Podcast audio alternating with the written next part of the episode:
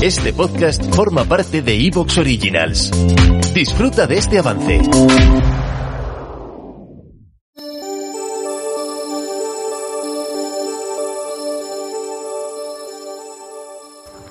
Bienvenidos a otro programa del vuelo del cometa. Eh, no soy Álvaro Aparicio, lo siento, yo lo siento también. Pero eh, estamos aquí para, para, presentar un programa más. Eh, primero vamos con las eh, obligatoriedades. El concurso de relatos de, del vuelo del cometa, el primer concurso de relatos cortos. Eh, la recepción de relatos es hasta el día 14 de septiembre. Tenéis tiempo todavía, no los mandéis a última hora, hacednos el favor. El premio en metálico de es de 300 euros, que bueno, pues no da para solucionarte la vida, pero nos invitas a unas cañas.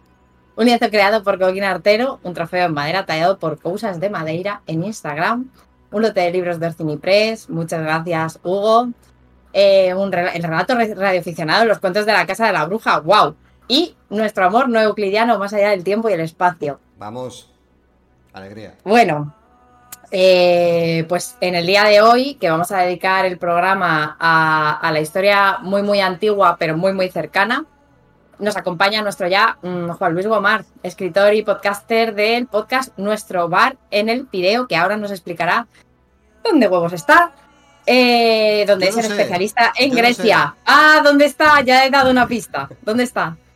Que lo diga, Venga, que, Álvaro. Que lo diga Juan, que lo aclare él. Bueno, ahora, ahora No, que nos lo cuente. Ahora que nos lo cuente. Por aquí, como no podía ser de otra manera, se encuentra Carlos Rodríguez Flores, eh, excelso parroquiano de esta casa, experto en cosas que pasaron hace mucho tiempo y por lo tanto también de las que pasan actualmente. Y creador absoluto del podcast, otro podcast de historia, que tan buenos raticos nos da. Por aquí también tenemos, qué suerte la nuestra, eh, Álvaro Aparicio, mm, presentado hoy mm, de Como Dios manda, maestro de la palabra, moldeador del caos, bardo de profesión y lo que él quiera, porque últimamente está on fire. Ya os iremos contando cositas cuando vaya saliendo. Pero no le quitéis el ojo de encima en la medida en la que el código penal nos lo permita. Porque bueno, está la cosa muy achucha para que ahora nos pongan multas. Por mi parte, soy Diana Soriano. Quiero darle gracias especiales a Miquel Bestard, mm, abogado de profesión y filósofo de corazón, que me ha echado un capote con este tema en el que yo era completamente lega, o sea, nula, porque no hice bachillerato, así que esa parte de la historia me la perdí. Y a mi amiga Leticia, que no es la reina, porque como buenos descendientes de los griegos, aquí somos todos demócratas, que me pone en contacto con gente tan maravillosa. Qué Vamos a empezar. Eh, Tienes contactos ahí en, en las raíces de la historia, gente que te cuenta cosas de. de Total, Heródoto. totalmente. ¿Quieres saber cosas de Totalmente, y me hace, me hace resúmenes de Heródoto. Heródoto, Sí. eh, esta gente. Esta gente, efectivamente. Bueno, este especial se va a dividir en dos partes. En esta primera hablaremos de Heródoto, porque es el mayor. y bueno, historiador griego, nacido alrededor del 484 a.C., conocido como el padre de la historia por su enfoque narrativo. Escribió su obra, que más tarde se dividió, se dividió en nueve libros, y bueno, pues vivió en una época de expansión y contacto cultural entre grie- griegos y persas sobre todo, y de eso tratan los cinco primeros libros. Pero Juan Luis nos va a poner en situación, aparte de contarnos dónde está esa maravillosa taberna donde hay que ir a beber cerveza, y nos va a contar un poco de él, de dónde viene la pasión por el tema que, que nos van a contar hoy y por qué, por qué tenemos que escuchar con tantísima atención. Juan Luis, cuando tú quieras. Pues muy buenas a todos y, y bueno, tocamos un tema que me apasiona y espero transmitir algo de esa pasión, que ya gracias a este programa estoy encontrando a mucha gente que eh, está relacionada con esto y, lo conoce y le, le gusta, pues yo creo que es un tema cuando lo conoces eh, llega a apasionarte. Y, y si hablamos de Heródoto, bueno, yo conocí a Heródoto estudiando la carrera en, en ingeniería, porque un profesor que en una asignatura de historia de la ingeniería citó algunos párrafos de Heródoto describiendo obras de su tiempo me pareció tan precioso que me pillé el primer libro de ellos, un tomo que incluía los cuatro primeros libros de historia, y ahí di un paso a un mundo en el que, en el que entré y no he podido salir. O sea, fue una obra, la historia de Heródoto, esta obra de la que vamos a hablar, es una obra que realmente te cambia la forma de ver el mundo. Y, y bueno, esperamos transmitir un poco de eso. Y si he traído, he propuesto este tema para el programa, es porque eh, con frecuencia, imaginemos cuántas veces hemos paseado por las calles de nuestra ciudad y hemos mirado los nombres de las calles sin saber quiénes eran esas personas, y por qué le dieron su nombre a esa calle, ¿no? O vemos monumentos antiguos en, memoria de personas del pasado cuya historia pues a nosotros no nos ha llegado, ¿no? Imaginemos que lo más que hemos oído es, no, este era un tío que, o esta era una tía que, y no sabemos más aparte de esas estatuas, ¿no? Eh, no sé si alguna vez habéis pasado por la calle Diego García de Paredes en Madrid, ¿no? Eh, ¿Sabéis quién fue Diego García de Paredes? Ahora sí, ¿verdad? No, no, no, es el objeto del programa y no, tenemos por qué contarlo, ¿no? Yo creo que mejor que no lo digamos para que, para que lo busquen.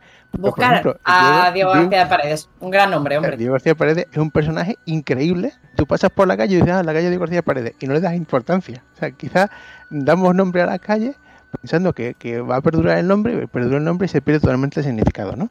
Bueno, pues este problema, este problema ya lo vio Heródoto en su época. Como habéis dicho, eh, hubo eh, en el siglo V, este hombre nació, vivió entre las dos guerras médicas, ya nació entre la primera y la segunda guerra médica, con lo cual su vida eh, quedó marcada por las consecuencias de esta guerra entre griegos y persas. Pero él, conforme fue creciendo, vio que las nuevas generaciones crecían y eran tabula rasa y no entendían lo que había pasado antes. Y se pasaban viajando por las Termópilas, veían un monumento que hay allí, que es memoria de un tal Leónidas, y una cita de los espartanos y cada vez le daban más importancia porque decían, ¿y esto por qué está aquí? Y nadie sabía o se iba perdiendo ese conocimiento de lo que había pasado. Un conocimiento que había impactado en su vida eh, fuertemente, ¿no? Y entonces este hombre concibe una idea, una idea revolucionaria, ¿no? Que es reunir todo lo que sabe sobre la guerra entre griegos y persas, investigar un poco más, hablando con unos y con otros, y con todo ello elaborar un nuevo tipo de relato inédito hasta el momento. Un relato hecho para que el recuerdo de las grandes hazañas que él conoció,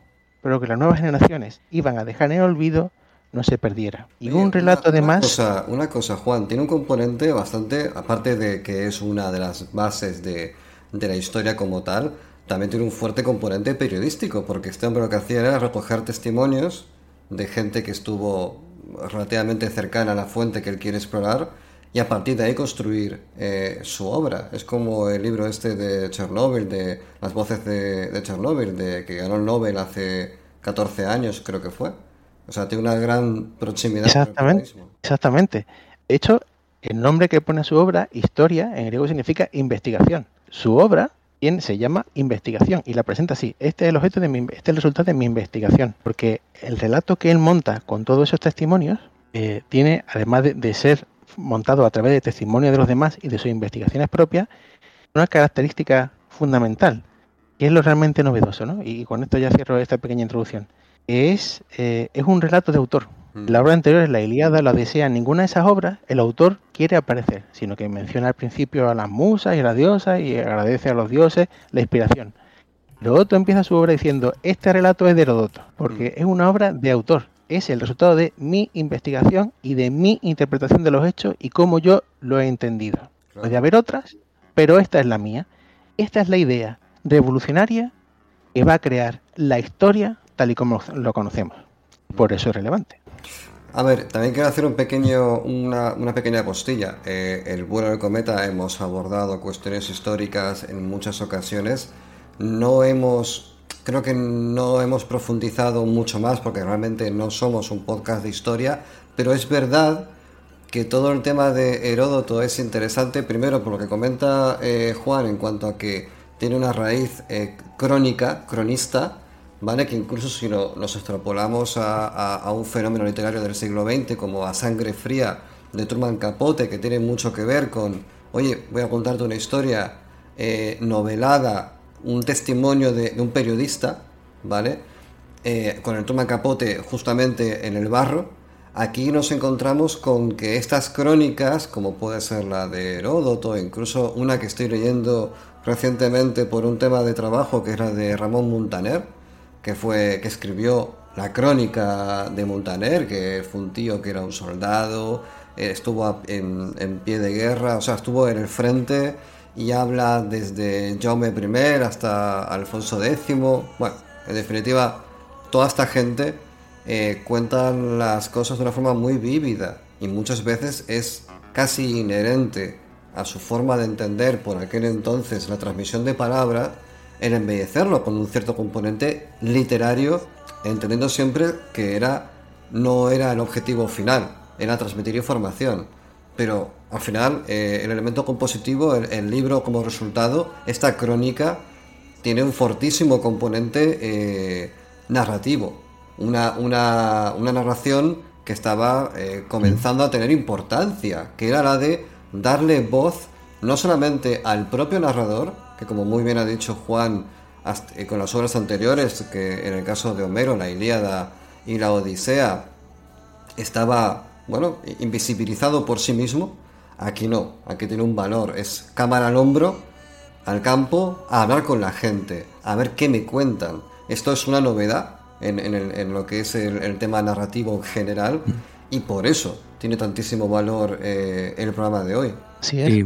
así es. Sí, tengo un, comentario y es que la novedad y la, revolución que propone Heródoto se produce justamente en, esa búsqueda de la noticia. Cuando, cuando los antiguos querían conocer las hazañas de Ulises, buscaban un poeta. Nárrame lo que, lo que le ocurrió, las aventuras de nuestro héroe.